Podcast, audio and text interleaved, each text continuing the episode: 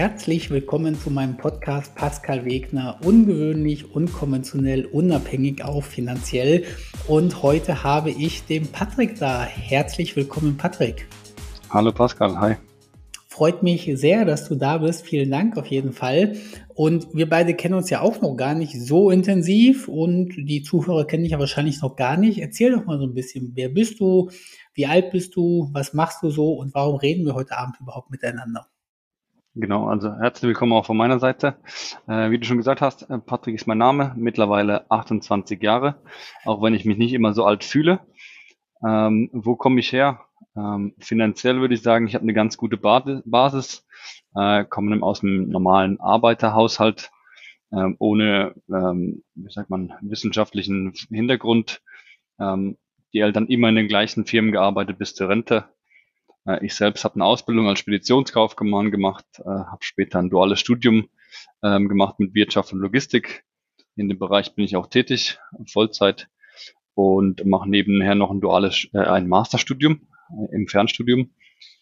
Ähm, sonst würde ich sagen, habe ich nicht viele Besonderheiten. Ich bin gesundheitlich relativ gut aufgestellt. Ähm, das hast du auch schon oft erwähnt. Äh, egal wie viel Geld man hat, die Gesundheit ist das Wichtigste. Da bin ich eigentlich ganz gut aufgestellt. Genau, das so als kurzer Einstieg zu mir.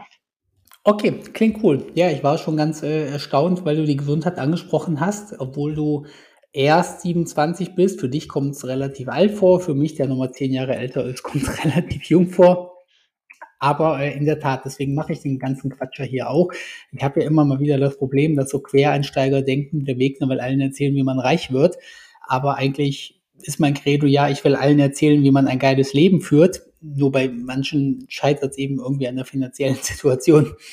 Und deswegen mache ich halt diesen ganzen Finanzkram hier. Also aus einer, hört sich eigentlich gar nicht so, so nett an, aber du hast es so beschrieben, aus einer normalen Arbeit. Arbeit der Familie kommst du sehr konservativ, haben alle bis, äh, haben alle einen in der Firma gearbeitet, vermutlich, wo sie auch ihre Ausbildung gemacht haben und dann Rente gegangen. Genau. Und du hast jetzt immerhin schon mal studiert, dual. Kommst du irgendwie aus Richtung Süden, Baden-Württemberg oder so? Genau, richtig. Ja, Stuttgarter Region aktuell. Okay, ja, ich habe irgendwie mir das so zusammengedacht. Ich habe irgendwie gedacht, deine Eltern oder Großeltern haben bestimmt bei Daimler oder Bosch geschafft. Nee, gar, ist gar nicht. Achso, okay, aber so hat sich jetzt nee. Angehört und äh, du hast jetzt dual da unten studiert, so hatte ich es mir zusammengereimt. Aber immerhin Baden-Württemberg. Genau. War ja. richtig.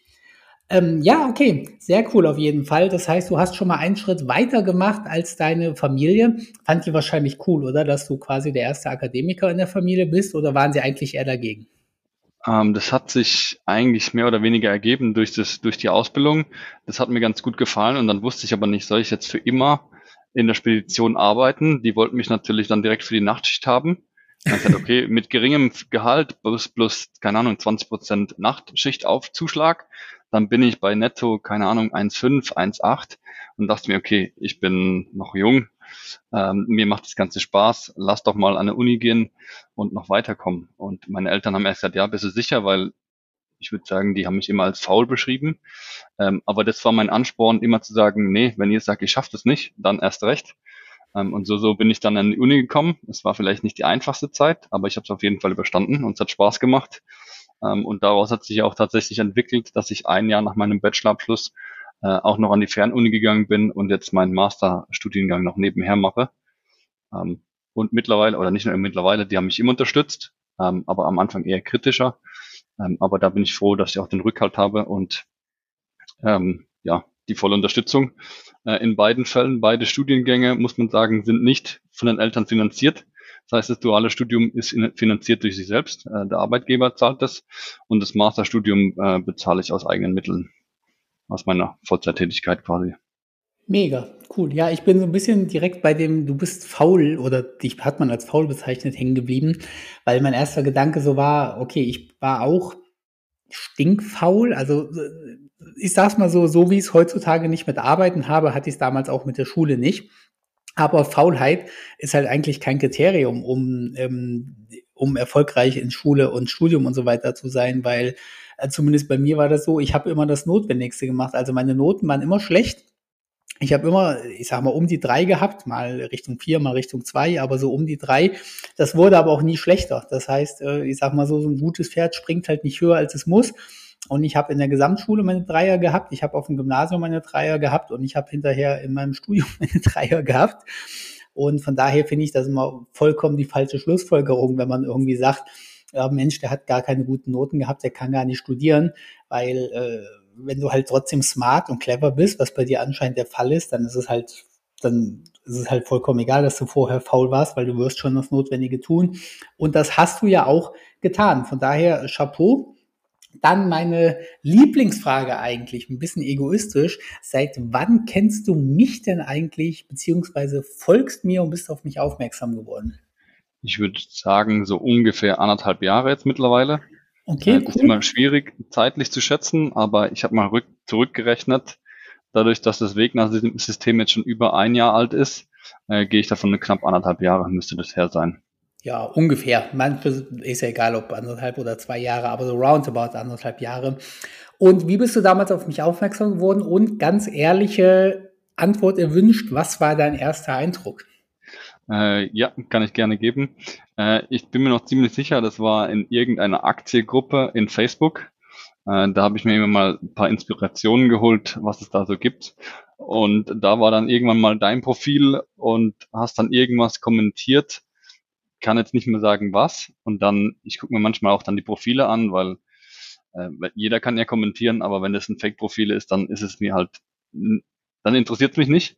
Äh, ich brauche Profile, die realistisch sind und deins war natürlich außergewöhnlich. Äh, wahrscheinlich auch dann direkt der, der Übergang zur anderen Frage, die du gestellt hast, wie war der erste Eindruck? Äh, sehr offensiv. Äh, du hattest da direkt äh, mit deinen Zahlen gespielt und auch von den Uhren erzählt und sonstige Sachen. Ähm, du sagst oft das, was der Durchschnitt nicht hören möchte, äh, aber du bist immer ehrlich und ähm, du kannst auch alles nachweisen. Also es ist immer belegbar egal was du redest.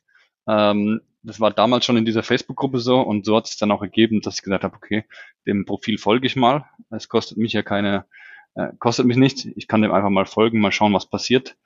Äh, ich habe das schon öfters gehabt, aber nach ein paar Wochen dann entfolgt bei jemand, wenn es mich nicht mehr interessiert hat. Aber bei dir bin ich dann äh, irgendwie hängen geblieben. Und äh, dann kam auch das Ganze äh, mit deinem Kurs, den du angepriesen hast. Und so hat sich das Ganze dann entwickelt. Cool, sehr cool. Ich bin immer extrem froh, wenn ich so wahrgenommen werde, wie ich mich selber auch wahrnehme, in großen Teilen. Und äh, da ist für mich halt einfach das Wichtigste die Authentizität und die Ehrlichkeit, weil das sind einfach Tugenden, die sind bei mir mega tief drin. Und da lasse ich halt auch grundsätzlich nichts drauf kommen. Ich meine, ja, wir alle haben hier und da eine Mini-Lüge, die muss noch nicht mal beabsichtigt sein. Aber grundsätzlich jedes Wort, was ich sage, schreibe und tue, ist so, ist die Wahrheit und ich würde mich halt niemals verbiegen, weder um Geld zu verdienen, noch um irgendwie was zu machen und so. Und von daher bin ich immer sehr froh, wenn das auch von Außenstehenden wahrgenommen wird. Das Negative, was du jetzt gesagt hast, negativ in Anführungszeichen, dass ich manchmal unschöne Sachen sage und so weiter. Und da gibt es ja noch andere negative Sachen, da ich es manchmal übertreibe, dass ich manchmal äh, zu offensiv bin, dass ich auch manchmal zu aggressiv bin, dass ich auch manchmal zu genervt bin und so. Das sind halt so diese negativen Sachen, die, wenn über mich gesagt werden, da bin ich halt ganz froh, dass sich das auch mit meiner Eigenwahrnehmung deckt. Mhm. Also das ist, ähm, sehe ich, und da mache ich mir ehrlich gesagt auch gerade viele Gedanken drüber. Also mein TikTok-Account wurde ja gerade gesperrt. Ja, aber schon gar, ja. gar nicht mal so aus so großem Eigenverschulden. Und ich sag's mal so, ich hätte es jetzt auch nicht ähm, nicht durch anderes Verhalten ändern können. Also das war nicht Grund der Sperre, es war mehr oder minder eine Abfolge von unglücklichen Zufällen, aber da rede ich ein anderes Mal nochmal drüber. Aber TikTok war halt wirklich ein Kanal, wo ich eine Reichweite von zum Teil oder nicht zum Teil von mehreren Millionen hatte und da natürlich auch prozentual wenig, aber trotzdem absolut gesehen viel negatives Feedback kam. Und ich habe mir da wirklich viel Gedanken gemacht. Will ich immer als Arschloch in der Öffentlichkeit irgendwie dastehen. Und die Sachen, die ich so sage, die sind halt auch ehrlich und die sind halt auch wahr. Und ich bin halt auch nicht der Einzige, der die so sieht. Ich, ich rede ja immer so von meinen Millionärsfreunden, die ich so habe. Da deckt sich das auch so. Ja, die reden quasi mehr oder minder alle so wie ich, aber die erzählen das halt nicht in der Öffentlichkeit. Die halten halt einfach ihre Klappe. Und da habe ich mal halt echt schon jetzt die letzten Wochen viel Gedanken darüber gemacht, muss ich immer so Sachen sagen, die andere doof finden. Weil es ist ja nun mal doof, wenn man sagt, ich arbeite nicht so gerne, ich habe meine Mieter, die für mich arbeiten. Ja, aber das ist ja nun mal der Sinn der finanziellen Unabhängigkeit, irgendwie, dass andere das Geld für eine arbeiten. Aber natürlich sammelt man keine Pluspunkte, wenn man mit dem Porsche durch die Gegend fährt und sagt, ich bezahle den Porsche nicht, den Porsche bezahlen meine Mieter und die Leute, die Schulden auf der Bank haben und so weiter. Aber ich bin da noch zu keinem Ergebnis gekommen, wie ich da selber mit verfahren möchte. Aber machen wir weiter. Du hast gesagt, vor einem Jahr hast du das Wegner-System dann kennengelernt. Das ist ja mein automatisiertes oder mein Video-Coaching-Programm und hast das auch gekauft. Vielen Dank erstmal dafür.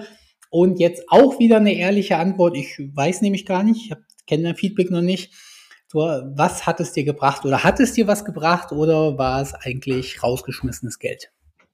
Äh, hat auf jeden Fall was gebracht. Ähm, du hast ja auch immer gesagt, in wenigen Monaten hat man den Einsatz raus. Äh, ich muss sagen, durch mein Studium und durch meine beruflichen äh, Einbindungen hatte ich nicht so viel Zeit am Anfang direkt gleich Vollgas zu geben. Ähm, habe es auch zwischendurch schleifen lassen, was jetzt aber für mich jetzt nicht so dramatisch ist. Äh, ich würde sagen, spätestens nach einem halben, dreiviertel Jahr war es auf jeden Fall wieder draußen, ohne signifikant was zu machen, ohne jetzt enormen Einsatz zu haben. Also ähm, durch einfachste Tricks, die du auch mit aufzählst, ähm, waren die wieder drin. Und ich habe jetzt schon gemerkt, also wenn man sich damit engagiert und damit auseinandersetzt, dann hat man auch das Vielfache in schnellster Zeit wieder drin. Ähm, das ist das, was du auch sagst und was du offen sagst. Und was ich auch immer gut finde, du sagst den Leuten nicht, du wirst reich. Genau, ähm, das, das probiere ich zu vermeiden. Genau, weil das ist äh, auf jeden Fall nicht, was du versprichst und das ist auch nicht das, was man im Kurs lernt, sondern man lernt kleine Schritte, ähm, beispielhaft an dir, die man umsetzen kann. Was man dann für sich nutzt oder nicht nutzt, das muss man selbst entscheiden. Also es gibt sehr viele Lektionen, die sind super top, die kann man anwenden, aber ich habe auch schon für mich Lektionen gemerkt, okay, ich habe die getestet, aber die sind für mich nicht ideal oder die kann ich so nicht umsetzen oder will ich vielleicht teilweise auch gar nicht. Ähm, und das äh, bis jetzt bin ich sehr zufrieden. Ähm, macht super viel Spaß. Hab den jetzt einmal durchgemacht und bin jetzt in der Academy ähm, und lerne da auch extrem viel noch auch wieder mega geil, dass wirklich was so erkannt wird, wie ich es gesagt habe. Also erstmal sage ich ja immer, die Kosten vom Wegner-System hast du nach ein paar Tagen, Wochen oder Monaten wieder drin. Bei dir hat es jetzt ein bisschen länger gedauert, kein Problem. Bei manchen dauert es nur ein paar Wochen, auch super. Irgendwo dazwischen ist die Wahrheit. Und das ist ja quasi ein Teil vom Wegner-System, dass ich sage, mach dir mal keine Sorgen. Das Geld, was du zahlst, hast du auf jeden Fall wieder drin. Dann sage ich ja immer, es ist ein flexibles System. Es sind 30 Lektionen, aber es gibt keinen Menschen, für den alle Lektionen geeignet sind. Es gibt immer so zwei, drei, vier Lektionen, die für jeden Menschen irgendwie wegfallen. Entweder passen sie nicht, man hat keinen Bock drauf, man will das nicht, es funktioniert nicht oder was weiß ich was. Von daher auch geil und auch geil halt, dass du sagst, du hast es flexibel gemacht. Ja, es gibt ja keine Frist, man muss das nicht. Ich habe wirklich gestern, also das sind ja 24 Stunden Videomaterial, muss man sagen. Und ich habe gestern Kunden gehabt, der hat das gestern Abend gekauft und heute Morgen um 10 Uhr, also nach, ähm, nee, heute Morgen um 8 Uhr, also der hat das um 22 Uhr gestern gekauft und heute Morgen um 8 Uhr hat er mir geschrieben, dass er alles durchgeschaut hat. Also okay. nach 10 Stunden. Und ähm, also er muss das, entweder hat er Sachen übersprungen oder er hat es auf doppelte Geschwindigkeit geschaut oder so, keine Ahnung. Aber ich habe nachgeguckt, er hat wirklich alle Lektionen angeschaut gehabt. Und ähm, da muss ich dann halt auch sagen, ja, also das ist ja auch der Inhalt vom Wegner-System, da ich immer sage, übertreib es nicht. Mach es in deiner Geschwindigkeit. Wichtig ist, dass du dran bleibst, dass du es nicht irgendwie schleifen, also schleifen lassen ist okay, aber dass du es nicht irgendwann abbrichst. Aber ich empfehle jetzt halt auf gar keinen Fall, das in einem Tag durchzusuchten, ne? weil jede Lektion soll ja auch irgendwie umgesetzt werden und nicht nur irgendwie irgendwie äh, angeschaut werden, weil dann bringt das Ganze natürlich auch nichts. Hast du denn vorher vom Finanzen schon, ich meine, du warst in der Aktiengruppe, hast du gesagt, schon mehr Ahnung oder sagst du so, nö, noch nicht so viel? Ich würde sagen, finanziell oder Finanzen allgemein gutes Basiswissen äh, mit Aktien, ETFs und sowas schon seit fünf Jahren zu tun. Äh, ich denke auch durch die Ausbildung, wo man ja auch einen wirtschaftlichen Hintergrund lernt, äh, da eine Basis gehabt, aber auch von zu Hause aus, wo man gesagt bekommen hat, du kannst nur so viel ausgeben, wie du besitzt. Das ist eine coole Eigenschaft, die ich von zu Hause gelernt habe. Ähm, bei uns gibt sowas nicht. Ich kaufe einen Fernseher auf Raten oder ich kaufe, keine Ahnung, irgendwas aus Lust und Laune. Äh, überlegen, braucht man das? Äh, und meine Einstellung war oder ist auch immer noch, eine Immobilie kann ich finanzieren, ein Auto vielleicht auch noch, aber wenn ich mir sonst Sachen nicht kaufen kann, dann lasse ich es vielleicht, spare erst und hole mir es dann, wenn ich es dann noch brauche. Also ich würde sagen, generell ein solides Grundwissen beim, beim finanziellen. Auf jeden Fall. Also da hast du sicherlich die richtigen Basiswerte mitbekommen und sie dann ein bisschen weiterentwickelt. Das, was man ja in der Kindheit lernt oder anerzogen bekommt oder von den Eltern erklärt bekommt, das sind ja dann die sogenannten ähm, Glaubenssätze quasi. Und eine der schwierigsten Sachen, seine eigenen Glaubenssätze zu hinterfragen und immer wieder zu durchbrechen. Also ich habe das, als ich mein Coaching-Programm, das Wegner-System rausgebracht habe, war ich mir dessen gar nicht so bewusst. Ich habe immer gedacht, ja, die Leute machen es falsch, du erzählst ihnen, wie es richtig, dass sie es falsch machen und wie sie es richtig machen. Und die Leute machen und die Leute verstehen das und machen das dann auch so. Bis ich dann irgendwann gemerkt habe, das ist gar nicht, also mindestens die Hälfte der Arbeit besteht da drin, die Leute zu motivieren und den Leuten Techniken an die Hand zu geben, wie sie wieder besseren Wissens handeln. Weil das Problem ist ganz einfach, jeder Mensch weiß ja, wenn ich einen Schokoriegel esse, werde ich dick. Wenn ich Pizza esse, werde ich dick.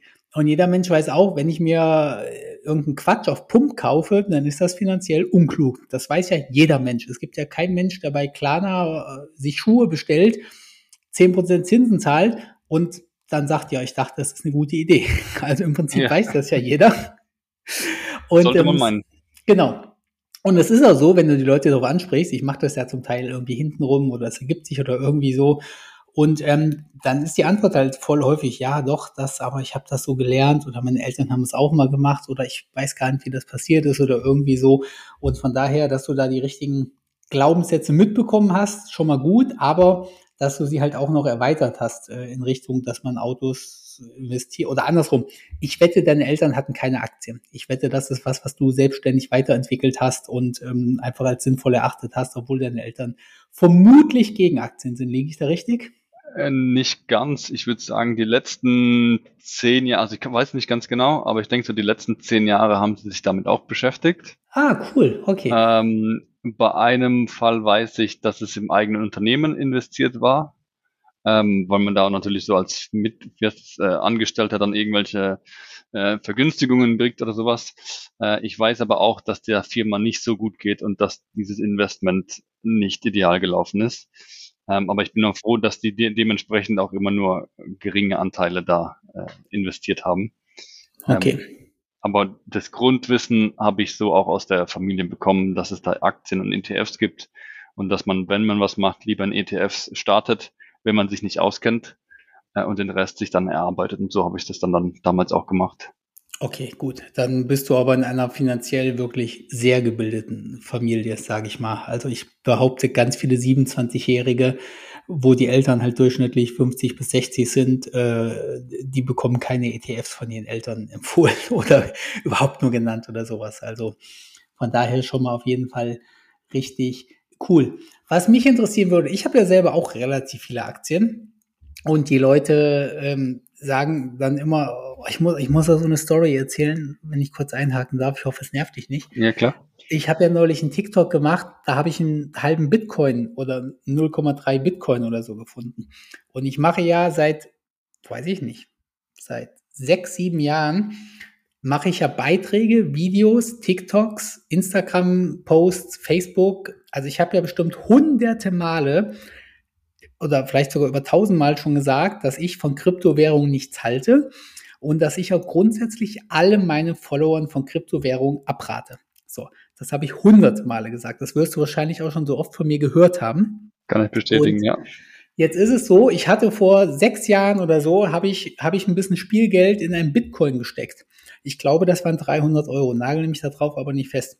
Das habe ich aber nicht da reingesteckt, weil ich zocken wollte oder weil ich an den Bitcoin geglaubt habe oder irgendwas, sondern ich habe damals irgendwas gekauft, irgendwas halb legales, sage ich mal, also rechtlich legal, aber die Leute wollten, konnten halt keinen normalen Zahlungsanbieter nutzen. Das heißt, ich habe damals einfach 300 Euro in so eine Bitcoin gesteckt, weil ich das nutzen wollte und habe das Geld dann vergessen. So, Ich habe dann ein TikTok darüber gemacht, wo ich gesagt habe, ich habe gerade 0,3 Bitcoin gefunden, äh, habe ich vergessen, habe ich damals gekauft und sind jetzt 8000 Euro wert. Und jetzt komme ich heute ins Krankenhaus hier in Kassel, also als Rettungssanitäter, und werde von den Schwestern angesprochen, dass sie von ganz vielen Leuten gehört hätten, dass ich mein ganzes Geld mit Kryptowährungen gemacht hätte und dass sie jetzt auch Kryptowährungen kaufen wollen. Ja, das ist dann natürlich immer Interpretationssache, beziehungsweise ja. Ja, Wie du schon öfters erzählt hast, es wird Geschichten wahrgenommen oder ein Bruchteil und der Rest ja. wird dann daraus äh, entwickelt und ja, genauso wie du ja durch auch äh, ein, äh, durch die Aktien Millionär geworden bist. Exakt. Deswegen was ja auch nicht der Wahrheit stimmt. Genau. genau deswegen spreche ich es an, weil ich habe ja nun mal sehr viele Aktien, was ist sehr viele Aktien, aber ein großes Aktiendepot und erzähle aber ununterbrochen, dass ich den meisten Menschen von Aktien erstmal abrate. Und die Leute sehen aber, ich bin Millionär und ich habe Aktien. Also denken die Leute, sie werden mit Aktien reich, obwohl ich nicht mit Aktien reich geworden bin und obwohl ich auch allen Menschen sage, dass sie nicht mit Aktien reich werden. Und jetzt komme ich zu meiner Frage, hat sich deine Sichtweise durch, weil im Wegner-System geht es auch ein bisschen um Aktien, ich rate dem nicht von ab, mhm, ja. ähm, hat sich deine Sichtweise da auch ein bisschen geändert oder sagst du, nö, das, entweder siehst du das nicht so wie ich oder du hast es vorher schon so gesehen oder ja. Wie auch also ich, ich würde Aktien, so wie du es auch sagst, ähm, nicht als äh, den Schlüssel zu, zu, zur finanziellen Freiheit ähm, sehen, eher, sondern äh, wie ich baue damit vielleicht noch eine, eine Rente nebenher auf oder sonstiges, aber mir ist bewusst, dass ich jetzt nicht, keine Ahnung, einen Betrag X in eine Aktie mache und dann zum Millionär werde und dann aufhören kann zu arbeiten. Ähm, aber neben, also besparen werde ich das weiterhin, aber mir Auf ist klar, Fall. dass nicht der Schlüssel äh, zum Glück ist quasi. Ja, das war so mir vorher klar und das ist mir auch heute noch klar. Dafür ist einfach der Input viel zu gering, um da XY-Summen rauszubekommen. Aber das sagst du den Leuten ja auch. Das bringt nichts, wenn du, keine Ahnung, einfach das Beispiel 25 Euro im Monat sparst. Du kannst da nicht Millionär werden. Du, du nennst es, glaube ich, immer Excel-Millionär. Genau. Ähm, und äh, das ist auch vollkommen logisch, wenn man ein bisschen rechnen kann, dass das nicht funktionieren kann. Also solange kann man keine 25 Euro einzahlen, damit man Millionär wird, äh, mit Steuern und sonstigen Sachen noch abgezogen. Genau, richtig. Und der zweite Punkt, der halt dann immer passiert, ja, ich habe hochsolide Aktien oder sogar ETFs. Ich habe über 100 oder mehrere tausend Aktienpositionen, wenn du meine ETFs mit reinrechnest. Und ich bin halt wirklich mega breit gestreut und mega anfrist, langfristig orientiert. Also ich sage immer, unter zehn Jahren solltest du überhaupt gar nicht drüber nachdenken, eine Aktie zu kaufen. Und du kommst halt irgendwo hin und die Leute erzählen dir irgendwie, hey Pascal, du hast da auch Aktien und guck mal, ich habe jetzt hier so eine Aktie. Und dann erzählen die dir von irgendwelchen äh, chinesischen äh, Heilkräuterbuden oder von der nächsten Hanfplantage oder von irgendwelchen sibirischen Goldminen oder von irgendwelchen Palladium-Sachen oder von irgendwelchen Penny Stocks. Und manchmal überlege ich dann wirklich so ein bisschen zu resignieren und denke mir so, ich kann gar nicht noch mehr reden, dass ich nicht ununterbrochen falsch verstanden werde. Ja. Ja, das, ich glaube, das kannst du gar nicht beeinflussen. Dann die Leute hören nur das, was sie wollen, die sehen nur das, was sie wollen. Und äh, wenn sie dann mit Penny Stocks kommen, ich glaube, diese Leute kann man auch nicht belehren. Und du sagst es ja auch in den anderen Podcasts, du triffst teilweise eine, eine, eine Zielgruppe, die du gar nicht treffen willst. Ja. Ähm, und da auch größter Respekt von meiner Seite, wie du das trotzdem schaffst, alle irgendwie per, per verschiedenste Nachrichten, die an dich kommen, trotzdem abzuwickeln. Äh, weil du hast ja schon ein paar Mal gesagt, jeder wird beantwortet oder jede Frage wird beantwortet, jede E-Mail. Äh, und das habe ich ja auch schon gemerkt. Äh, ich oh, sehe es ja auch, wenn wir in Facebook bei irgendwelchen Kommentaren arbeiten. Und mir ist auch bewusst, du bist eine Person und keine Ahnung, du bekommst tausende Nachrichten am Tag und trotzdem schaffst du es innerhalb Stunden oder Tagen zu antworten. Ähm, ich glaube auch der letzte Podcast von letzter Woche, da hat er mir gesagt, äh, hat mal sechs Tage gedauert, bis eine E-Mail beantwortet wurde. Und dann denke ich mir, ja, ist auch verständlich. Pascal ist alleine, okay, jetzt baut er sich ein Team auf, die ihn da unterstützen. Aber trotzdem, es dauert einfach. Er hat ja nicht die gewachsenen Strukturen wie eine riesige Firma, die da einen Customer Service äh, sitzen hat und dann äh, ein, Phone ein Telefoncenter hat, die alles beantworten. Das Das ist äh, für mich ist zumindest verständlich und nachvollziehbar. Und trotzdem krass, so wie du sagst, Authentizität. Es ist authentisch, weil du antwortest. Zumindest glaube ich das. Ist auch Ähm, so. und, und, und, die, und die Antworten dann auch gezielt auf die Frage sind. Also es ist nicht nur eine Standortantwort, dich an den Kundenservice oder sonst was, sondern die Frage, die jemand stellt, wird auch beantwortet. Und das finde ich äh, schon beeindruckend. Ja, danke, auf jeden Fall. Also das ist auch wirklich so. Das mit den sechs Tagen, ich habe das ja ausführlich erzählt, es ist ja kurz mal zwei Monate die Welt über mich zusammengebrochen. Und da stimmt es, da hatte ich bis zu sieben Tagen ähm, Verzug, aber grundsätzlich ist meine Antwortfrist unter 24 Stunden. Und ähm, ja, es stimmt. Also ich habe Tausende, ist vielleicht übertrieben, aber ich habe grundsätzlich über 1000 Nachrichten pro Tag, wo ich jetzt alle Kommentare, Facebook, Instagram, TikTok, Nachrichten, E-Mails und so reinzähle. Und grundsätzlich lese ich nahezu jeden Kommentar, auf jeden Fall aber jede private Nachricht und jede E-Mail und beantworte die auch selber, ja. Ob das immer so klug ist, das hinterfrage ich auch gerade. Ich meine, ich, ich mache das hier sau gerne und ich will hier wirklich auch Leuten helfen. Ich glaube, das merkt man auch. Und ähm, deswegen beantworte ich halt auch jede E-Mail. Ich gucke auch nicht nach, ob die jemals was bei mir gekauft haben oder irgendwie so. Das spielt wirklich gar keine Rolle. Und ich bekomme halt auch zum Teil wirklich lange E-Mails. Also Menschen schütten wirklich ihr Leben aus. Also aus, ich, also wirklich krass irgendwie schon. Und die lese ich alle und beantworte die auch. Zugegebenermaßen, ich kann jetzt nicht immer zwei DIN A4 Seiten zurückschicken, aber ich bin auch so langsam am Punkt, wo ich auch einfach mal selber hinterfrage, ist das so sinnig irgendwie? Ja, weil es, ich mache das halt wirklich jede Minute, wenn ich auf Toilette sitze, beantworte ich Instagram-Nachrichten. Wenn ich äh, zwischen zwei Einsätzen bin und äh, gerade keinen Patienten habe, beantworte ich Nachrichten. Wenn ich zu Hause neben meiner Freundin im Bett oder auf dem Sofa liege, beantworte ich Nachrichten. Also ich muss wirklich sagen, wenn ich nicht akut was anderes mache, also wie zum Beispiel einen Patienten versorgen oder äh, mit meiner Freundin wirklich irgendwas Akutes oder mit Freunden oder so, habe ich wirklich jede Minute einen Laptop oder ein iPad oder ein Handy in der Hand und beantworte in diesem gesamten Wegner-System Kosmos hier Nachrichten irgendwie. Und ja, also was, was ich einfach nur sagen will, auch ich wachse ja gerade. Also auch für mich ist das ja alles was Neues hier irgendwie und viele Dinge sind halt irgendwie so passiert. Ich meine, am Anfang kam eine Nachricht am Tag und ich habe darauf geantwortet und jetzt sind es halt ein, viele hunderte E-Mails insgesamt oder sogar über tausend Nachrichten, wenn man alles zählt. Und so irgendwie muss man sich halt irgendwann mal fragen, selektiert man das mal irgendwie? Ich habe aber noch keine Ahnung wie. Ja. Und ähm, aber ich freue mich immer, weil äh, also anscheinend habe ich dir immer geantwortet und so und das mache ich eigentlich bei jedem. Von daher auch hier freue ich mich, dass es so ankommt, wie ich es auch mache. Das ist eigentlich meine größte Bestätigung dafür. Nee, nee, doof. Also das, das kann ich auf jeden Fall bestätigen. Für mich ist nur krass der Workload. Also wenn man sich vorstellt, die Nachrichten kommen alle irgendwie auf dein Handy und du hast ja quasi nie Ruhe, weil du sagst, du bist überall vertreten, dann kommt ja einfach auch Input die ganze Zeit. Also wenn du deinen Ton anhättest, ich glaube, dein Akku wäre in einer Stunde leer, weil das Ding durchvibrieren würde. Also zumindest kann ich mir so vorstellen. Äh, ich bin privater Nutzer von einem Handy oder beziehungsweise von privaten und geschäftlichem Handy. Äh, und was ich schon auf normalem Alltag auf meinem Handy abspielt, ist jetzt nicht wenig, obwohl ich sagen würde, im Vergleich zu anderen Menschen ist es wenig, dann finde ich es krass, was dann bei dir auf dem Handy abgeht. Das wäre auch mal interessant zu wissen für die, für die Hörer oder allgemein auch für mich, wie du das handhabst, weil TikTok, Instagram, äh, was weiß ich alles, da kommt ja einfach so viel Input oder Nachfragen. Das ist für mich kaum vorstellbar, wie das eine Person handeln kann. Und ich verstehe auch die Fragestellung, wie du sagst, wie soll man das selektieren, dass man allen gerecht wird oder zumindest mal dem Großteil gerecht wird, weil du musst es ja erstmal lesen, um dann zu überlegen, was man antworten kann.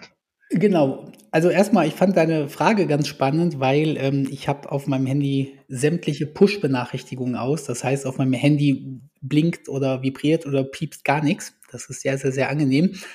Äh, ich habe auch noch nie für TikTok und Instagram und, und so weiter das angehabt. Das wäre aber mal total lustig. Also, weil manchmal kommen da ja wirklich, je nachdem wie, also jetzt ist TikTok ja gesperrt, jetzt kommt gar nichts mehr. Das macht ganz angenehm.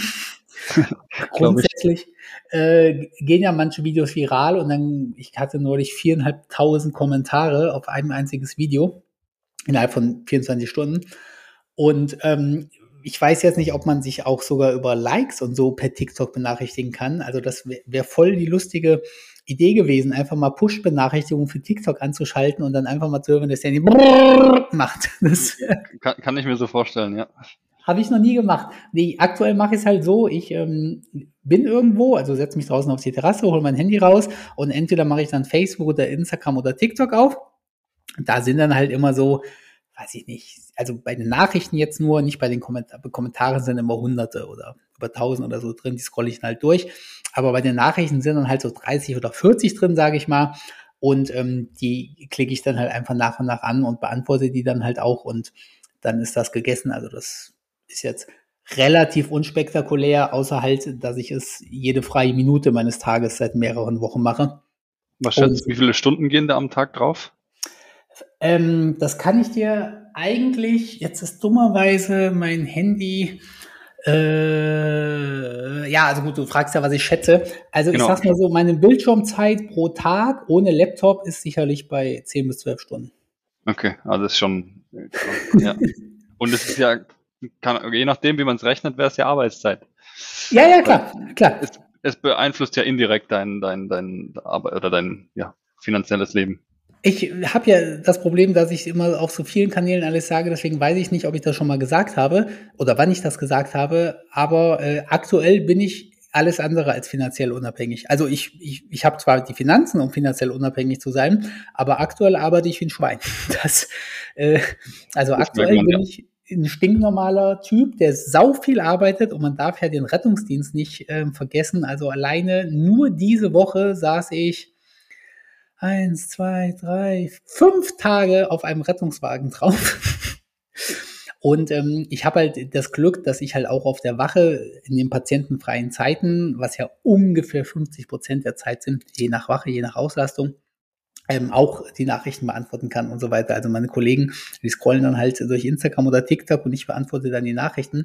Aber nee, aktuell seit ein paar Monaten muss ich definitiv sagen, ich habe mit finanzieller Freiheit und finanzieller Unabhängigkeit nichts zu tun.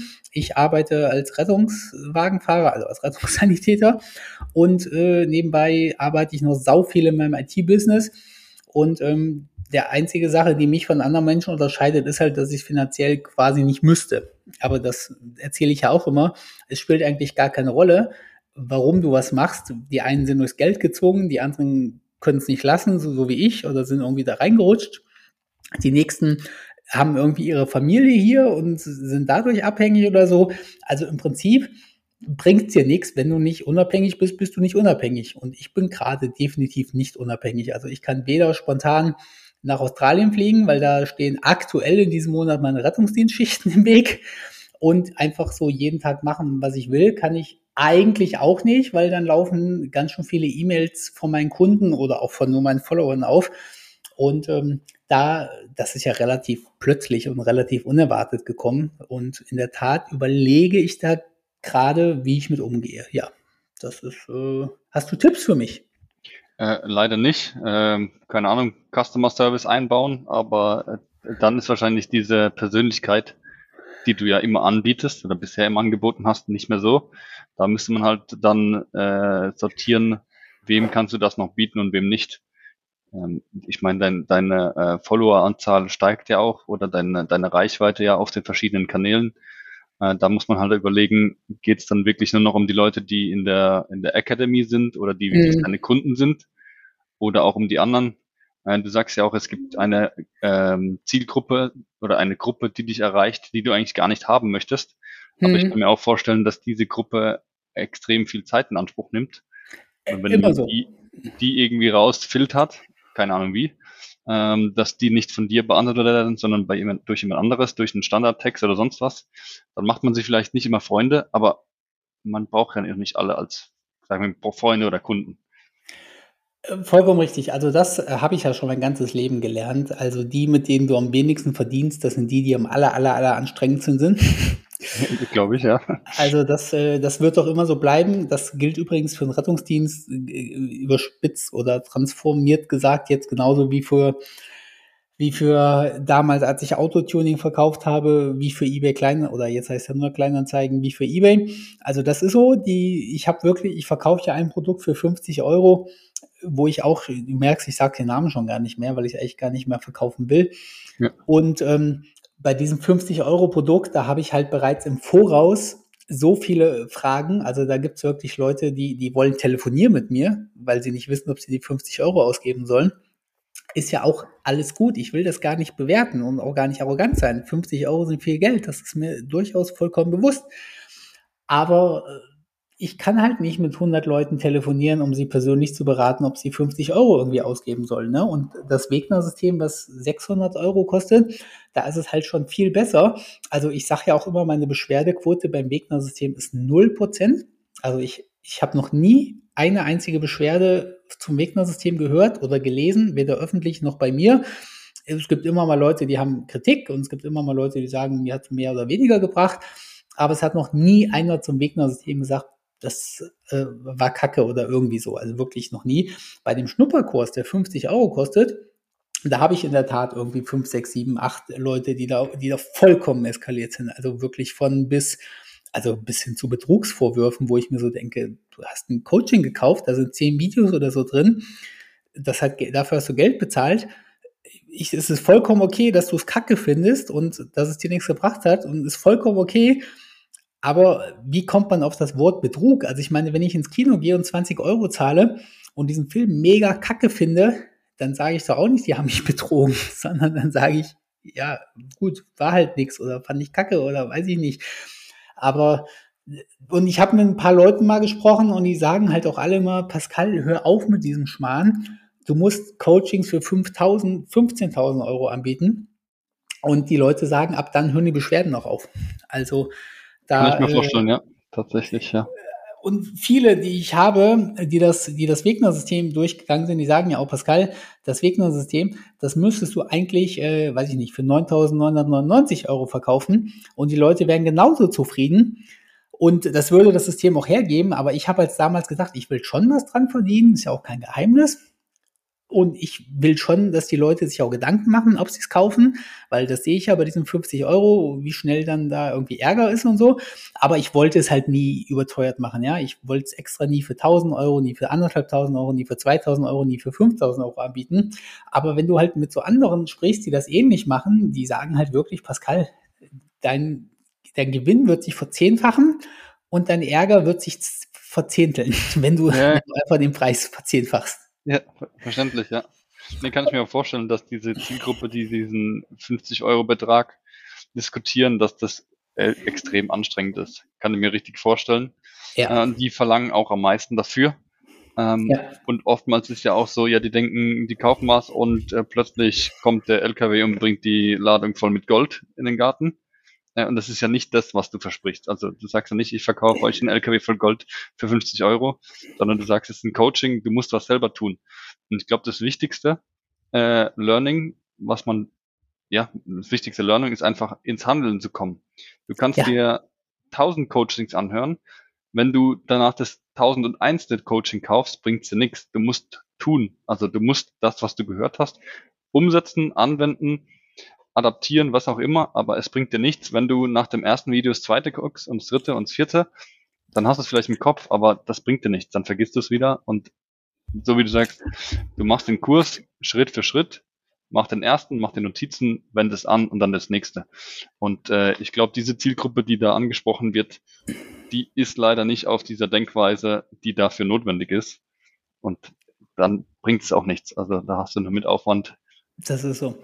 Und ich will ja nicht alle über einen Kamm scheren, ist ja auch nicht so, um Gottes Willen. Also ein Großteil ist natürlich geil, ja, meine ich ernsthaft so, aber bringt ja halt nichts, wenn 20 Prozent anstrengend sind und das halt trotzdem genug Leute sind. Aber ohne Witz, ich habe Nachrichten, weil ich sage ja im Schnupperkurs, du bezahlst 50 Euro und kannst dir deine ersten 500 Euro verdienen. Das sage ich ja so salopp, das ist ja auch wirklich so. Also ist ja irgendwie nicht geschummelt oder so, aber natürlich oder ich erzähle es mal andersrum, ich habe wirklich einen gehabt, der hat den Schnupperkurs 50 Euro gekauft, hat sich nicht eingeloggt, also hat sich nicht die Videos angeguckt und hat dann eine E-Mail geschrieben, er hat jetzt 50 Euro bezahlt, wann er denn die 500 Euro überwiesen bekommen würde, er bräuchte das Geld. Ja, perfekt. Äh, einen Gelddrucker gekauft. Genau. Und das Schlimme ist, die weil immer, wenn ich sowas veröffentliche, anonym, dann sagen die Leute ja immer, das ist doch fake, so doof ist doch keiner irgendwie. Und ich, ich muss das leider dementieren. Äh, es, es ist Realität. Es ist es gibt wirklich. Nichts, was es nicht gibt, ja. Ja, genau, richtig. Das ist auch, das habe ich auch in meinem beruflichen Alltag gemerkt man darf nicht davon ausgehen, dass dein Gegenüber die gleichen Gedanken oder die gleiche Einstellung hat wie du.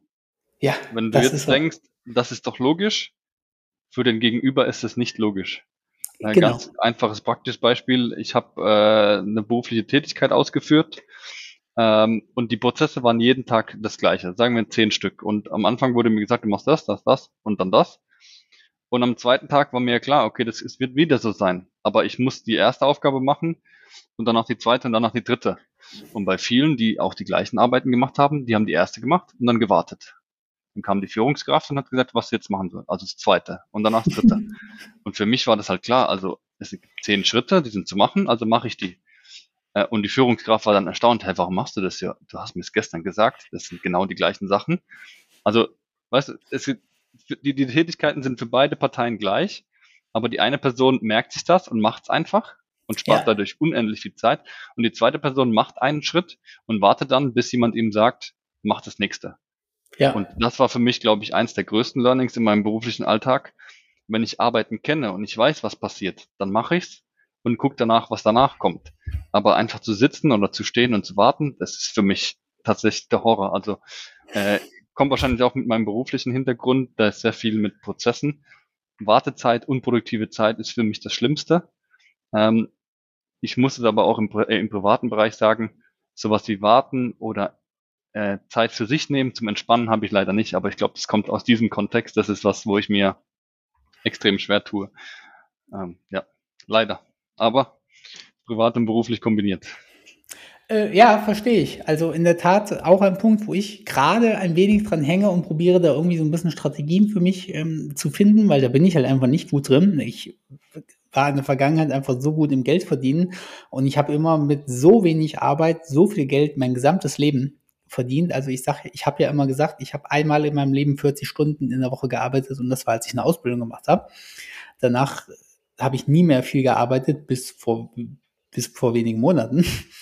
Und deswegen brauchte ich mir nie Strategien überlegen, wie sortiert man seine Zeit, wie wie, wie äh, schafft man sich Freizeit und so weiter. Ja, weil ich bin einfach immer aufgestanden, wenn ich aufgewacht bin.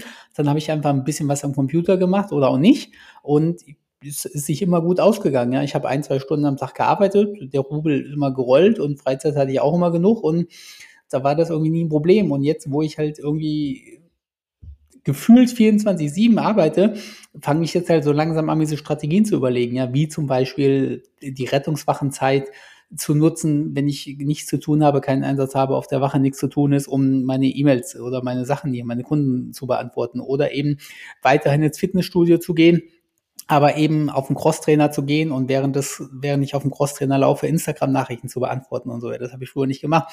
Früher bin ich ins Fitnessstudio gegangen und habe einfach, dann war mein Kopf im Fitnessstudio, dann habe ich Musik gehört oder irgendwie was, aber ich wäre nie auf die Idee gekommen, im Fitnessstudio zu arbeiten. Weil ja. Das ist, äh, und ja, da arbeite ich auf jeden Fall gerade dran. Wir haben ja schon über deine Kur Ja, wolltest du noch ja. sagen? Nee, das ist ja auch äh, teilweise gut, dass man Sachen kombiniert. Äh, ich habe es bei mir gemerkt, ich war jetzt äh, das letzte halbe Jahr viel, oder ich war ein halbes Jahr im Ausland äh, und hatte dort viel Zeit im Auto. Ähm, und da habe ich die Zeit dann auch genutzt. Habe ich gesagt, soll ich jetzt Radio hören? Dann ich gesagt, nee, ich habe ja dann die Podcasts von dir, die kann ich mir anhören oder ich mache Telefonate oder ich mache das Wegener-System nebenher. Ähm, ist halt immer die Frage, kann ich in der, in der Zeit die Zeit effizienter nutzen? So wie du jetzt sagst, bin ich im Fitnessstudio und höre noch einen Podcast oder höre ich Musik? Ähm, oder konzentriere ich mich auf den Sport? Also das muss man natürlich immer persönlich abwägen. Wie nutzt man die Zeit? Äh, für mich ist immer gut, wenn beides in der entsprechenden Qualität funktioniert, also Podcast hören und Fitnessstudio. Ich glaube, dass das auch machbar ist. Aber wenn man jetzt sagt, okay, man geht jetzt ins, ins Kino und guckt nebenher noch äh, Instagram, dann wird eins davon leiden. Ähm, und das ja. ist so eins, was ich mir immer sage, okay, wie kann ich was kombinieren, aber so, dass die Qualität vom Output trotzdem äh, passend ist. Also ich könnte jetzt nicht äh, im Auto noch einen Laptop aufmachen, weil ich jetzt sechs Stunden Auto fahre, aber ich kann mir einen Podcast anhören, weil das nimmt zwar Konzentration, aber ich kann noch so gut Auto fahren, dass ich auch am Ende lebend quasi ankomme. Ja, das ist äh, ein guter Hinweis auf jeden Fall. Das Wegner-System hat ja auch absichtlich kurzfristige Erfolge drin. Also mir ist das immer ganz wichtig, dass die Leute das Geld, was sie ausgegeben haben, auch relativ schnell, ich sage ja immer ein paar Tagen, ein paar Wochen, ein paar Monaten auch wieder drin haben. Aber grundsätzlich ist das Wegner-System ja ein Konzept, um sein Leben langfristig extrem finanziell positiv zu ändern. Also ich sage ja immer weniger arbeiten, mehr Geld am Monatsende haben, bis hin zur irgendwann mal finanziellen Unabhängigkeit, wenn man das dann will, nach ganz, ganz, ganz vielen Jahren. Was sind denn deine langfristigen Anstrebungen oder vielleicht sogar schon Erfolge, die du jetzt umsetzen konntest oder umsetzen möchtest? Ähm, auf jeden Fall der größte Hebel sind bei mir die Einsparungen. Am Anfang dachte ich mir so, ich bin schon relativ gut aufgestellt. Äh, ich habe jetzt nicht irgendwelche Abos für Netflix und Spotify und sonstige Sachen, die einfach nebenher laufen. Äh, ich habe schon einen günstigen Handyvertrag, aber es gibt doch immer wieder Sachen, wo man denkt, ja, die gehen jeden Monat bei mir ab von meinem Konto. Aber nutze ich das? Brauche ich das? Hm. Um, ähm, und das äh, war, ist einer der, der glaube ich, der größten Hebel. Und das sagst du ja auch am Anfang immer.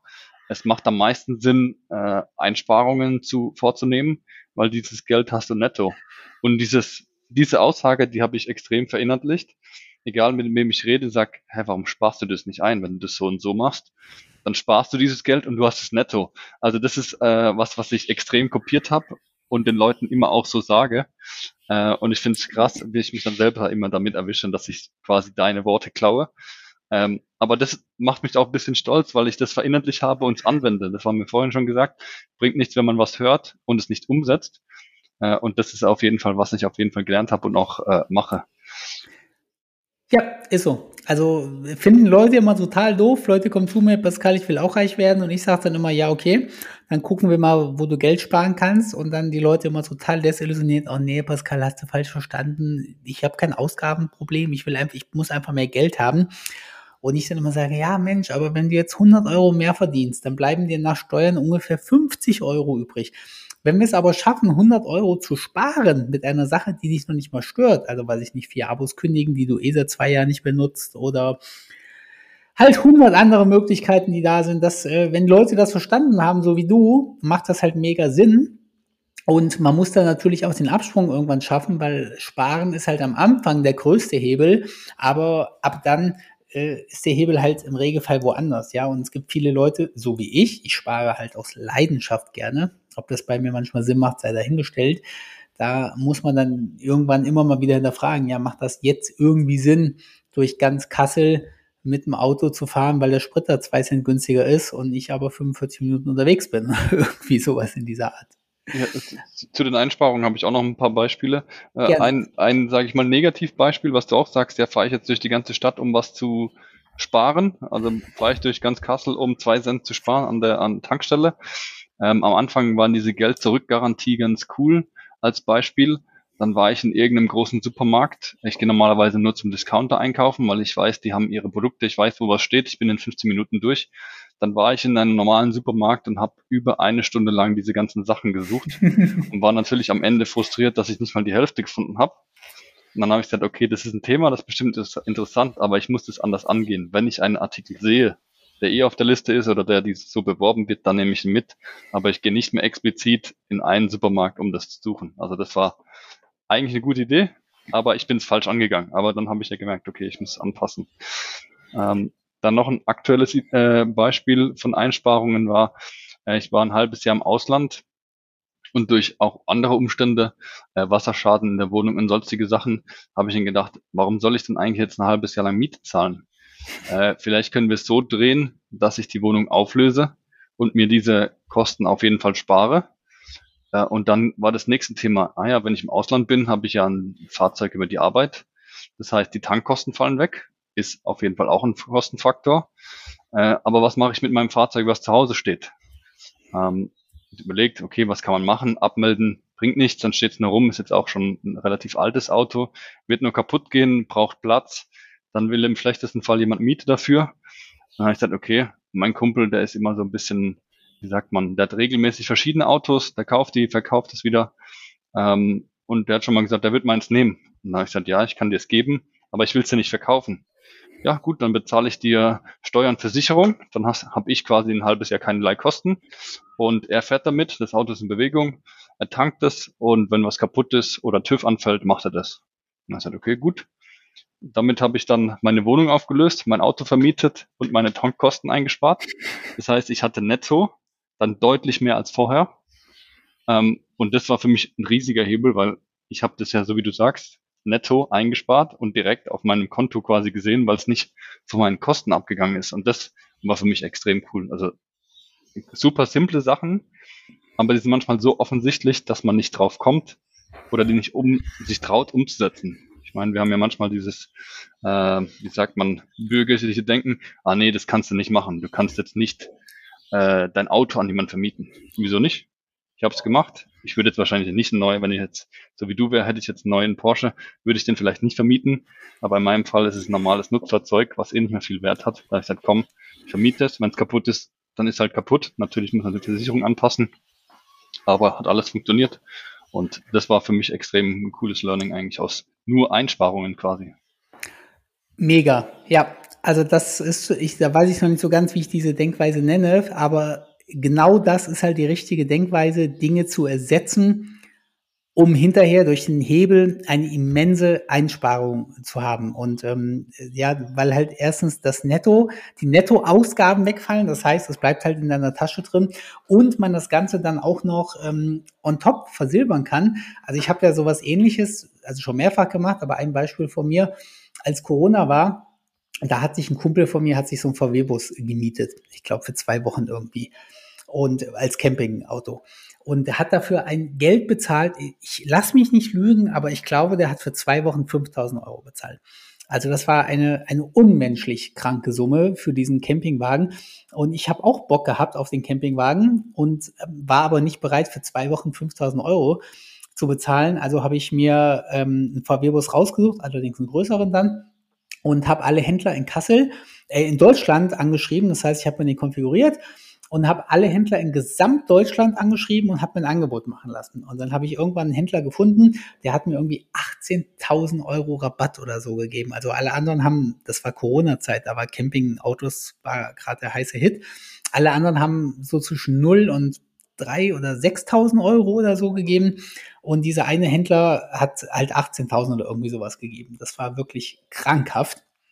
Und ich weiß nicht, ob der noch eine Prämie erreichen musste oder so. Auf jeden Fall hat er das gemacht. Und dann habe ich diesen Campingwagen gekauft, bin damit ein paar Wochen rumhergereist und dann habe ich, halt weil ich halt wollte halt keine Miete für zwei Wochen zahlen, also habe ich ihn gekauft. Und dann habe ich halt gedacht, ach nö, weiß nicht, ist irgendwie nichts. Und dann habe ich ihn halt einfach vermietet. Weil ich habe mir gedacht, warum soll ich den Campingwagen äh, irgendwie behalten äh, oder rumstehen lassen und habe ihn dann vermietet. Und nach einem Jahr habe ich ihn dann verkauft. Und jetzt war Corona aber so zugezogen, dass überhaupt keine Campingautos mehr zu bekommen sind. Und während mein Kumpel für zwei Wochen Campen 5000 Euro Miete bezahlt hat, habe ich eine unmenschliche Summe an Gewinn gemacht, weil ich den Campingwagen nämlich nach einem Jahr oder nach äh, einem Jahr und noch was für mehr Geld verkauft habe, als ich vor einem Jahr dafür bezahlt hatte. Nur halt, dass ich ein paar Monate damit auf Reise war und ihn zusätzlich noch vermietet hatte. Also und, sehr, sehr äh, coole Geschichte, ja.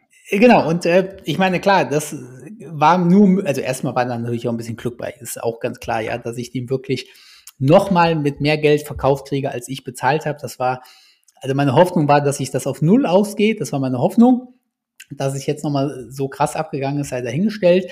Aber solche Sachen kann man eben wirklich ganz viel machen. Also als ich damals das erste Mal quasi meine finanzielle Unabhängigkeit gestartet bin, da war es ja auch so, dass ich gesagt habe, okay, ich bin jetzt finanziell unabhängig, ich will jetzt ein Jahr nach Thailand oder zwei Jahre nach Thailand oder irgendwie sowas. Und dann war es ja bei mir auch so, dann habe ich gesagt mit meiner damaligen Freundin, wir fliegen los. Und dann hat sie aber gesagt, ja, aber Schatz, die Blumen gehen ja alle kaputt, wenn wir zwei Jahre wechseln oder wenn wir ein Jahr wechseln. Und da habe ich so gedacht, boah, ja, dann, ähm, dann musst du jetzt jemanden, äh, so eine, so eine Firma engagieren, die einmal die Woche vorbeikommt und ähm, die Blumen irgendwie macht. Und dann habe ich halt dann mit ein paar Leuten gesprochen, haben gesagt, ja, du kannst jetzt nicht einfach zwei Jahre weg, dann, ähm, dann rosten die Rohre äh, tot und ähm, du kannst eine Wohnung nicht einfach zwei Jahre leer stehen lassen und so weiter. Und dann war ich so genervt, dass ich die Wohnung nicht leer stehen lassen kann, dass ich gesagt habe, Schatz, wir vermieten jetzt einfach. Wir räumen unsere Sexspielzeuge und unsere Unterhosen räumen wir raus und alles andere lassen wir drin und vermieten die Wohnung. Und dann habe ich die, weil das halt eine sehr luxuriöse Wohnung war, habe ich die damals mit über anderthalbtausend Euro Gewinn vermietet. Ich glaube sogar 1700 Euro Gewinn oder irgendwie so. Und dann war ich finanziell frei, wollte mit meiner Freundin ein paar Jahre um die Welt reisen und als Abfallprodukt, weil ich niemanden bezahlen wollte, der die Blumen gießt, habe ich die Wohnung mit Blumen vermietet und habe halt im Monat über anderthalbtausend Euro Gewinn gemacht. Mit der, klar, muss noch versteuert werden, alles easy. Aber äh, so als Abfallprodukt quasi, ja. Und ich sag mal so anderthalbtausend, äh, das, das alleine davon hätten wir fast in Thailand leben können. Ja, also richtig gute Idee. Dieses mit dem Vermieten, das hatte ich dann auch schon gefragt, ob ich die Wohnung untervermieten kann. Ähm, aber das Ganze aufzulösen, weil ich auch nicht wusste, was passiert in einem halben Jahr, was passiert, wenn ich zurückkomme, war dann für mich die einfachere Lösung, das, das komplett aufzulösen. Und ich muss auch sagen, ähm, war die richtige Entscheidung. Hat gepasst für mich.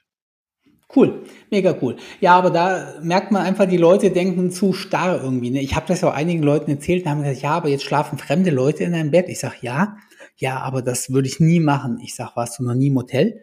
Weißt du, wie viele Leute im Hotel auf deiner Matratze geschlafen haben? Also man muss schon so ein bisschen flexibel sein und man muss da so ein bisschen Vertrauen haben. Ich meine, natürlich hätte dein Kumpel dir dein Auto kaputt fahren können. Natürlich hätten die mir meinen Camper klauen können. Also es ist nicht so, dass da keine Risiken bei sind. Aber ich sag's mal so, in meinem Leben ist es bisher immer alles äh, glatt gegangen. Und wenn du halt den ganzen Tag vor allen möglichen Schiss hast, dann kommst du halt irgendwie auch nicht weiter. Ne? Nee, also das Risiko gibt's ja immer. Ich glaube, du äh, siehst es am, jeden Tag am besten. Ähm, ja. Ob ich jetzt mit dem Flugzeug in Urlaub fliege oder ob ich am Zebrastreifen überfahren werde, ein Risiko, dass was passiert, gibt's auch. Das ähm, ist so. Mein Fahrschullehrer damals hat immer erzählt, wo passieren die meisten Unfälle. Jeder, ja natürlich auf der Straße, bei Autounfällen, sagt er, nee, im Haushalt weil die genau. Mutter von der Treppe fällt oder weil die beim Kochen sich verbrennt oder sonst was. Also auch wenn du nur zu Hause bist, hast du, du hast ein Risiko, egal was du machst, ja. es gibt immer ein Risiko. Ähm, und dann habe ich auch gesagt, irgendwo muss ich ein Risiko eingehen. Natürlich ist ein Risiko vielleicht größer als das andere, aber was ist der Nutzen daraus? Und in dem Fall war es für mich minimales Risiko, großer Nutzen und Richtig. mir auf jeden Fall was gebracht. Cool. Ähm, ähm, Nochmal zu dir und deiner, deiner Arbeit quasi. Eine Idee des Wegner-Systems ist ja, die Arbeitszeit zu reduzieren. Ich sage mal, wer will, wer gerne so viel weiterarbeiten will, wie er tut, darf, darf das tun, aber viele wollen ja weniger arbeiten und mehr Geld haben. Und hast du in diese Richtung auch schon was gemacht? Äh, jein, würde ich sagen, jein. Äh, ein, ein Satz vorweg quasi. Ähm, es wird ja oft gesagt, es geht nicht nur ums Geld beim Arbeiten, dann ist meine Antwort gut. Wenn ich das gleiche Gehalt netto behalte wie jetzt, würde ich auch gerne zu Hause bleiben. Dann schauen die Leute doof, weil man geht tatsächlich arbeiten, um Geld zu verdienen. Ähm, genau, das wollte ich nur kurz vorneweg sagen. Klingt immer doof, aber ist tatsächlich so. Ähm, wenn ich das gleiche machen könnte, äh, das gleiche Geld hätte, ohne zu arbeiten, würde ich das auch machen. Okay. Ähm, genau, und die Arbeitszeitanpassung, ich habe lange überlegt, ob ich es sage oder nicht, aber ähm, mittlerweile denke ich, es ist für mich persönlich einfach eine Entscheidung, die ich ja getroffen habe. Habe das bei der Arbeit angefragt und werde das in Zukunft auch in Anspruch nehmen. Ähm, jetzt in dem Fall nicht so, wie es wahrscheinlich im Wegner-System erzielt ist, dass man das für andere Tätigkeiten nutzt, sondern ich habe ja nebenher noch die Uni, ich mache ja noch meinen Masterstudiengang nebenher. Ähm, da ich jetzt nach zwei Jahren gerade mal 50 Prozent drum habe, habe ich gesagt, okay, ich muss irgendwoher Zeit nehmen. Ähm, und da habe ich gesagt, okay, dann werde ich das in Zukunft an, äh, in Anspruch nehmen. Das heißt, zukünftig habe ich hier mir was erarbeitet, äh, was dann auch natürlich finanziell sich auswirken wird. Aber diese Zeit werde ich erstmal nutzen, um meine Uni fertig zu machen. Okay, gut. Genau. Also äh, einfach so die Arbeitszeit reduziert quasi, um quasi in sich zu investieren und ähm, danach die Uni genau, genau. fertig zu machen. Genau, weil die Uni mache ich für mich, äh, die ist auch eigenfinanziert. Ähm, ich habe lange überlegt, ob ich das mache oder nicht. Ähm, aber man wird ja auch nicht jünger. Ich möchte das gerne fertig haben. Ob mir das später für den beruflichen äh, Weg was bringt oder nicht, ähm, kann mir keiner garantieren, kann ich mir auch selber nicht garantieren. Äh, ich würde sagen, der reine Titel bringt mir nichts, aber die einzelnen Lektionen, die ich dort lerne, würde ich schon sagen, dass man daraus was lernen kann. Äh, das ist ja ähnlich wie in der Schule. Wenn ich jetzt Mathe, Religion und Deutschunterricht hatte, Äh, muss ich persönlich sagen, hat der Religionsunterricht mir nicht so viel gebracht. Ähm, aber man muss halt alles machen, um quasi den, das Kapitel abzuschließen. Ich denke ja. auch, so ist es beim Studium. Ähm, mal schauen, wo dann der Weg danach hinführt. Sehen wir 100% identisch. Also ich habe ja auch mehr studiert, als ich musste und auch finanziell hat mir das primär erstmal gar nichts gebracht, aber langfristig auf jeden Fall. Also von daher sind wir uns da sehr ähnlich auf jeden Fall.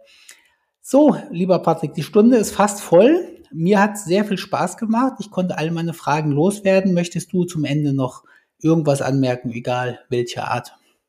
Ähm, lass mich überlegen. Ich hatte mal überlegt, das Ganze ist ja mal alles digital und online, was ja auch super ist, weil es ist für mich die größte Flexibilität, äh, die es gibt. Ähm, und ich glaube, was ganz cool wäre, aus der Academy gibt es ja auch eine riesige, ich sag's mal mittlerweile Community, die sich, die ineinander motiviert und sich gegenseitig unterstützt, was ich richtig klasse finde. Also auch ohne, dass du viel zutun musst, äh, entsteht da eine Community oder eine Gemeinschaft, die sich gegenseitig pusht und auch immer wieder Leute vorwärts bringt. Und es ist richtig cool, wenn man da Ergebnisse sieht. Und da hatte ich mal gedacht, vielleicht gibt es die Möglichkeit, irgendwann mal ein äh, Live-Treffen zu machen, aber ich weiß auch durch andere ähm, Podcasts oder sonstige Inputs, dass solche Live-Treffen in der Regel relativ teuer sind für den Organisator und wenig Mehrwert bieten. Also wenn du jetzt, sage ich mal, ein Live-Treffen machst und jeder bezahlt da 50 Euro, reicht es vielleicht für die Location. Aber es wird für dich und für deine Marke oder für deine Produkte nicht so viel bringen. Aber ich glaube, für die Gruppe wäre das ein richtig cooler Mehrwert. Irgendwann mal. Ähm, in welcher Form auch immer. Okay. Genau, das war eine Idee, die ich mal so im, im äh, Hinterkopf hatte. Ähm, Mega Idee auf jeden Fall. Und sonst ja, ähm, ich möchte nicht zu viel danken, weil ähm, sonst klingt es immer wie so bezahlte Werbung und das ist auf jeden Fall nicht. Ähm, ich fand es sehr cool, dass ich diese Anfrage bekommen habe. Ich nutze den Podcast äh, regelmäßig und auch äh, aktiv immer wenn ich im Auto bin. Deshalb bin ich sehr froh, dass es auch über die Online-Plattform geht und dass man es auch nur per Audio hören kann, weil das ist am einfachsten im Auto. Und ähm, muss jedem empfehlen, der das Wegner-System überlegt, das auch zu machen. Äh, ich habe dich nicht für bezahlt. das ist jetzt tatsächlich aktive äh, Werbung, weil es einfach für die Leute, die es investiert haben oder die das gemacht haben, die haben es innerhalb kürzester Zeit da wieder drin. Also der, äh, der Return on Investment ist super schnell erreicht, wenn man sich damit auseinandersetzt. Aber ich glaube, das Wichtigste, um den, den ähm, wie sagt man, den, den Podcast abzuschließen, ist, man muss ins Tun kommen. Ja. Das ist das, was Pascal sagt. Das ist das, was alle in dieser Academy, in dieser Gruppe auch sagen. Du musst tun. Wenn du tausende Ideen hast, gut. Du musst dir aber Sachen aussuchen und die machen. Ob das ja. dann erfolgreich wird oder nicht, das musst du merken.